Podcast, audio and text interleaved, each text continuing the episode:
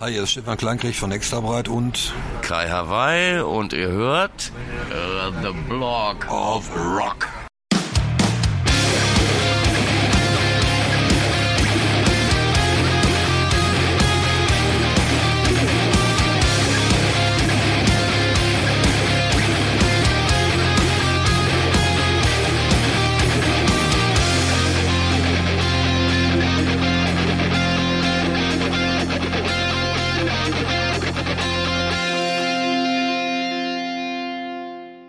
Hallo, willkommen bei The Block of Rock, deinem Hardrock und Heavy Metal Podcast Musikmagazin. Ich bin Uwe Lerch und ich nehme dich backstage mit zu den Rockstars. Natürlich quatschen wir über die Musik, die uns alle verbindet, über neue Platten, über Livepläne und was früher so war. Aber wir sprechen auch über die Menschen dahinter. Was hat sie inspiriert und motiviert und welche Rockstar-Tipps haben sie für dich da draußen? In den Show Notes, das ist die Beschreibung zu dieser Episode, über die du das hier gerade hörst, findest du einen zentralen Link für alle weiteren Informationen, der dich aber auch in meine offizielle Facebook-Gruppe führt. Ich würde mich freuen, wenn wir uns hier kennenlernen. Bist du nun am Start? Na dann komm doch mit! In der heutigen Episode reisen wir in das Ruhrgebiet zu einem Podcast mit Doppel-T. Südlich meiner Heimatstadt Dortmund befindet sich Hagen, eine City, die in den frühen 80ern jede Menge Popstars hervorgebracht hat. Zwei von ihnen melden sich mit ihrer Band Extra Breit in diesen Tagen sehr lautstark zurück. Ihre Single Die Fressen aus dem Pott ist schon jetzt ein richtiger Ohrwurm. Ich traf Sänger Kai Hawaii und Gitarrist Stefan Kleinkrieg auf ein paar Bier im Wirtshaus Spinne in der Hagener Innenstadt und wünsche euch jetzt schon einen schönen Durst. Ja, ich wage mich nach Hagen zum Heimspiel mit Extra Breit, der ähm, quasi dienstältesten Boyband Deutschlands, so wurdet ihr ja damals bezeichnet. Was bedeutet Hagen heute für euch? Ja, für mich immer noch zu Hause. Ich war zwar mal ein paar Jahre in Hamburg, aber lebe jetzt schon seit, seit 2001 wieder hier. Vorher ein bisschen in Breckerfeld und so. Geboren, Heimat. Ja, das ist, ist Heimat. Ja, für mich ist es natürlich auch nach wie vor Heimat, wo ich schon lange nicht mehr lebe. Ich glaube inzwischen 27 Jahre, ja, 27 Jahre. Ähm, aber äh, das ist nun mal die Stadt, in der ich aufgewachsen bin, äh, die Umgebung, äh, da wo alles begann und natürlich bin ich auch noch oft hier, weil auch das Probehauptquartier der Band hier noch ist und äh, ja, die anderen Jungs hier unten sind und deswegen komme ich natürlich auch noch öfter her. Wir sind ja hier in einem sehr traditionellen Wirtshaus in der Spinne. Habt ihr hier früher öfter auch getagt? Oh ja. Auch schon, auch schon äh, lange bevor es Extraarbeit gab. Ich war hier schräg gegenüber, habe ich meine Lehre gemacht im Kaufhof als Dekorateur. Und wenn er um 5 Uhr Feierabend war, sind wir dann regelmäßig hier in die Spinne gegangen und äh, Biere getrunken. Das war also, die haben das jetzt leider so in den letzten Jahren so ein bisschen modernisiert. Früher war das wirklich ein Laden, der so, so eine halt aus den 40ern oder, oder 50ern. Ja, also das gab es ja in den 50ern. Ja, Meine Eltern kannten. Die Eltern kannten das auch alles ja. schon. Und das war, also früher war das so, hatten die, glaube ich, mal hier den höchsten Bierumsatz, äh, den es überhaupt in Deutschland Pro gab. Quadratmeter, Pro also hieß es mal. Ja, Aber nicht nur wegen euch. Nein, Karnevalszeit, ne, das war... war das, war, das war vor unserer trainierten Zeit. Also, äh, also da, da, war der Zapfhahn dann an, der wurde abends angemacht und wurde auch nicht mehr zugemacht. Da haben wir nur die Gläser da drunter geschoben. Und früher hast du hier, der gesamte Vorplatz, der ist, war an jedem Wochenende also bis dahin, war es schwarz vor Menschen. Das ist vorbei. Die, diese Leute gibt es nicht mehr. Irgendwie. Ja, diese, diese, diese Art von Kneipenkultur, äh, in der Form gibt es das halt nicht mehr. Aber wir haben hier immer, äh, immer wieder auch im Laufe der Jahrzehnte, kann man sagen, ja. auch in, äh, später in den 80ern sind wir immer eingekehrt, weiß noch, äh, bei Proben öfter Pause gemacht, da mal kurz über die hier Spinne. Vorne war noch ein anderer Laden, also ein, so ein, praktisch ein Ableger von der Spinne, der hieß damals der Lüster. Die hatten einen exorbitanten Lüster unter der Decke hin, also gab dann gleich den Namen. Und die hatten noch eine gute Küche und dann sind wir nach den Proben über den haben das gegessen und getrunken und manchmal dann noch sehr, sehr lange. Da war Freund dabei, immer oh, ständig den neuen Beaujolais begrüßt. Das war nämlich der Schlüssel, der neue Beaujolais da. Da stand dann draußen das Schild. Bitte einmal buchstabieren. Äh, da waren wir, da waren wir dann, äh, also ja, einmal lief es so aus dem Ruder, dass ich hier in dem vollbesetzten Laden, weil ich wirklich völlig desorientiert war, auf den Bauker geklettert bin und in Spülbecken gepinkelt habe. Mit nach dem neuen Beaujolais, also genau. ja, das, äh, ja. Und hier in dieser Meile war, ist, ist auch heute noch, aber damals sehr opulent auch, war dann immer der Weihnachts Weihnachtsmarkt, der Hagener Weihnachtsmarkt, was um die, wenn dann aus unserem Proberaum aus der Bahnhofsgegend kamen, dann über den Weihnachtsmarkt gegangen, das war einfach, das war, also, das ist eigentlich so die Zeit, wie wir uns an Hagen erinnern. In den letzten Jahren hat sich eigentlich jeder von uns ein bisschen privatisiert.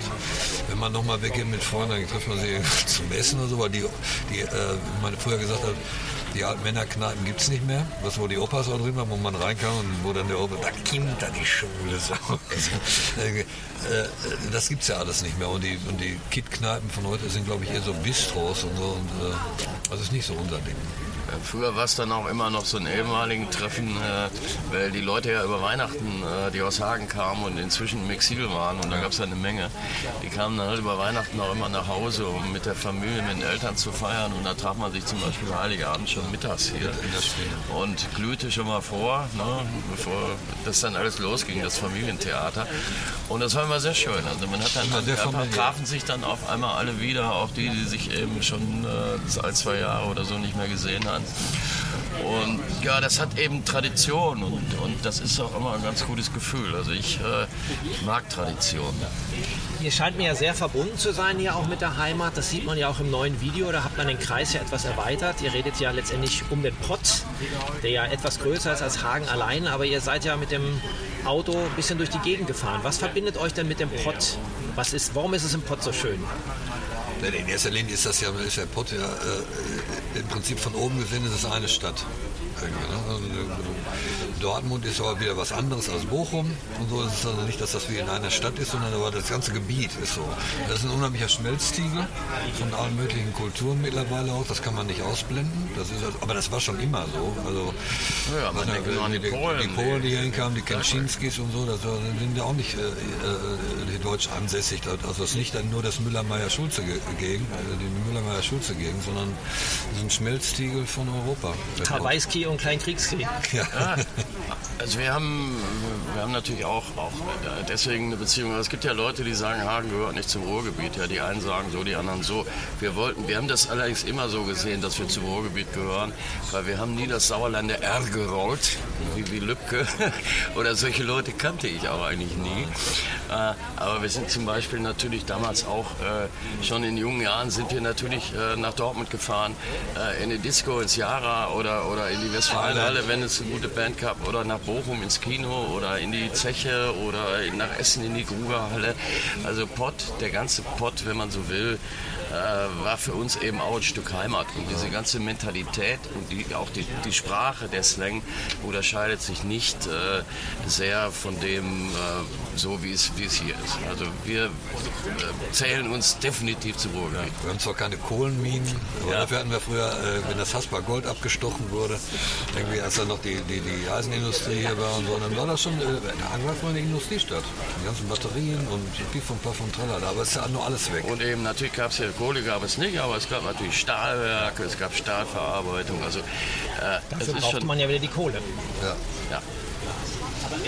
Und äh, ja, deswegen ist es natürlich so sind Natürlich sind wir auch der Notausgang zum Sauerland. Das ist die Grenze. genau auf der Grenze. ja, aber das ist auf der anderen Seite, da habe ich nie geguckt. Ihr habt ja einige Highlights hier aus dem Pott auch in eurem neuen Video vorgestellt, was ja jetzt die Tage rausgekommen ist. Die Fressen aus dem Pott, äh, wo ihr ja, sage ich mal, zu fünft quer durch den Pott fahrt und habt äh, sehr schöne Bauwerke auch vorgestellt, auch welche in Schwarz-Gelb, die mir besonders gut gefallen haben. Aber wie lange hat, habt ihr euch denn überlegt, was ihr da einfach äh, präsentieren wollt? Also das hat sich auch, also es war ja klar, äh, dass das was nahe liegt, erstmal, wir mussten ja mal losfahren und wir hatten ja nun auch dieses, dieses spezielle Auto, äh, was aus Köln jetzt, kam.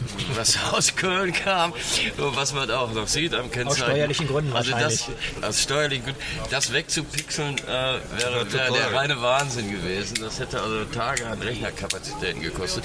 Das wurde natürlich auch zu Recht äh, etwas äh, belächelt. Wir haben dann äh, natürlich gleich behauptet, wir mussten den Wagen leider in Köln klauen, weil wir im, im Ruhrgebiet keinen solchen gefunden haben.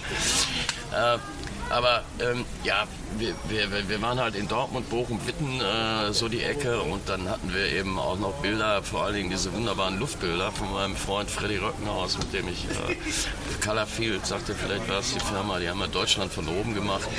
Und äh, da haben wir einige Bilder von benutzt, die haben das Ganze natürlich auch noch sehr veredelt.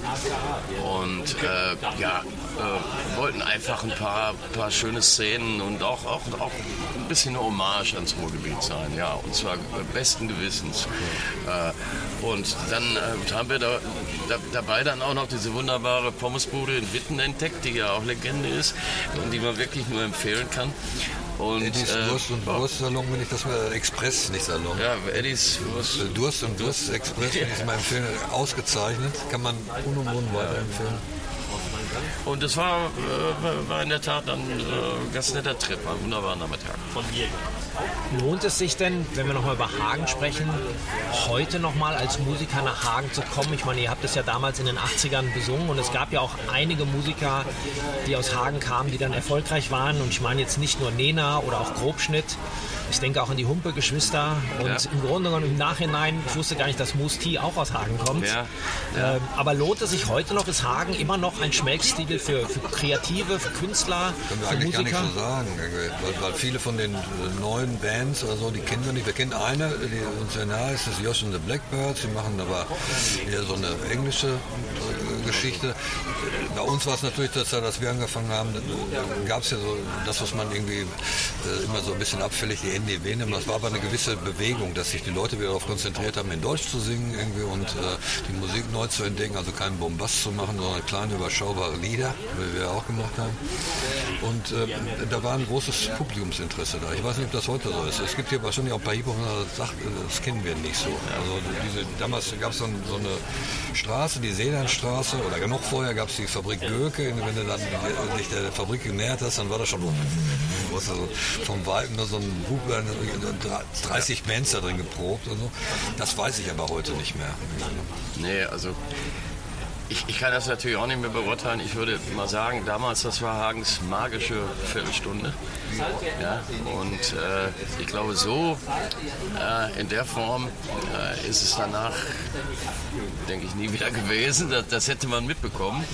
Es war, war ein, ein, ein, kosmisches Zusammentreffen ich mal, verschiedener Faktoren und äh, das kann man schwer wiederholen. Also, wenn du mich fragst, ob ich heute einem Musiker raten würde, nach Hagen zu gehen, um irgendwie in eine Karriere zu starten, würde ich sagen, eher nicht. Gib den Brotberuf bitte nicht auf. Also das äh, mit Sicherheit, nee, aber das ist ja wahrscheinlich in jeder Stadt so. Äh, zu der Zeit gab es ja in jeder Stadt eine unglaublich starke Szene. Ich weiß nicht, wie das in anderen Städten heute ist. Hier ist das, glaube ich, nicht mehr so. Auf jeden Fall kriegen wir das nicht mehr so mit. Dann sind jetzt jüngere Leute. Vielleicht setzt ihr ja mit eurem Video und auch dem Song generell dem Ruhrgebiet ja nochmal ein Denkmal oben drauf und vielleicht, vielleicht raffen sich ja nochmal die ein oder anderen Musiker auf, äh, was zu machen und Hagen kommt nochmal wieder auf die Poplandschaft. Aber was können wir denn von extra breit dieses Jahr noch erwarten? Ich habe gehört, ein neues Album steht an. Über das wir ja dann auch noch im zweiten Teil unseres Podcasts sprechen. Aber vielleicht könnt ihr mir so einen kleinen Ausblick schon mal geben, was denn da so passieren soll. Das sind 13 Titel. Das ist unser 13. Album. aus dem Grund haben wir es natürlich auch nicht 13 genannt, weil es gibt so viele 13 Albums. Es erscheint am Freitag, dem 13. 13. November. Und äh, genau, und, und hat auch ein bisschen äh, unser Debütalbum, da waren auch 13 Titel drauf. Äh, und das ist ja nun jetzt ein Spätwerk. Wer weiß, ob es nicht das letzte ist. Ähm, das muss man abwarten. Äh, aber äh, das schien uns alles ganz gut zu passen. Und äh, ja, der Titel ist. Am Anfang ein schönes, strammes Korsett gesetzt, damit wir irgendwie so eine gewisse Disziplin und äh, eine Struktur da rein gebracht ja. haben. Und die Songs handelt von, was sind die Themen von Extra Breit 2020? also, äh, also das Album heißt Auf X und äh, man könnte jetzt erwarten, dass vielleicht äh, das so ein Sampler von Saufliedern ist, ist aber nicht. Also es ist kein einziges Sauflied drauf. Man kann aber schon dazu was trinken, also das ist nicht eine verboten. Kleinigkeit. Ja, eine Kleinigkeit. Äh, äh, und äh, ja, die Themen, das ist immer so, immer so schwer, äh, so in einem Atemzug zu sagen. Es geht um, äh, es geht um Spaß, es geht um Lebensmut, es geht ums Ruhrgebiet, aber es geht auch um den Tod. Und es geht auch darum, wie, wie sich eine Band definiert in unserem Alter. wir sind ja nur, wenn, also ich, das ist so, so, so ein, so ein Running Gag bei uns. Also ich sage zu dem anderen Gitarristen, ich sage, Bubi, Wenn dir mal irgendwann jemand gesagt hätte, da unten spielt eine Band, die beiden Gitarristen sind so etwas über 60, das soll da hingehen. Hätte früher gesagt, denke mich doch am Arsch, mir egal wie gut die sind, die sind mir einfach zu alt. Aber das war natürlich da, äh, zu einer Zeit, dass man noch gar nicht wusste, wie viel Spaß das macht, Musik zu machen. Und äh, sag mal, äh, Alter ist ja eher so ein Schmerzdiagramm. Wenn es nicht mehr auszuhalten ist, dann wird es ganz übel. Aber äh, solange wie du das machst, wo du Spaß dran hast und wir erkennen immer wieder bei Live-Gigs, dass das doch eine Bubble ist, die irgendwie dann dahingesetzt. Wenn wir dann anfangen, dann ist das wieder so wie am Anfang. Ich denke, wir, wir haben auf jeden Fall versucht, Songs zu machen, die äh, nicht, nicht so, äh, so lamoyant sind im Sinne von, ja, ach du Scheiße, und jetzt sind wir so alt oder was weiß ich.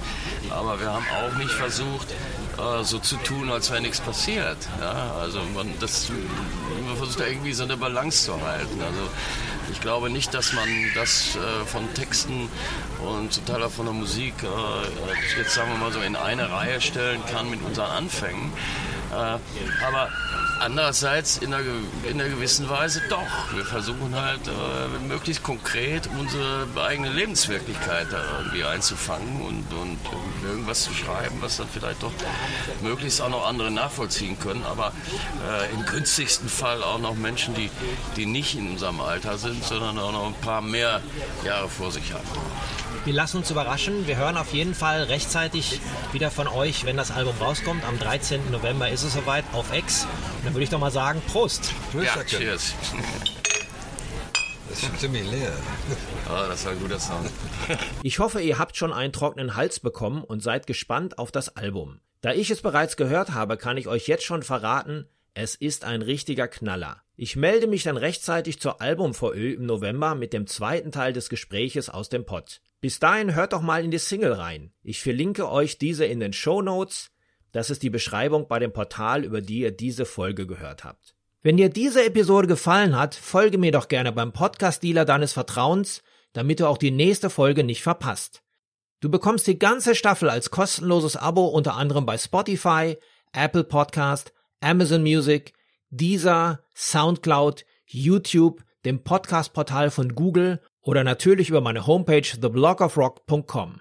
Höre dir dort auch die bereits veröffentlichten Stories an, denn jede Woche gibt es hier neues Futter. Und vor allem, erzähle es deinen Freunden und teile die frohe Kunde auf Social Media. Alles klar? Dann hören wir uns ja wieder beim nächsten Mal. Bis dahin, keep on rockin'!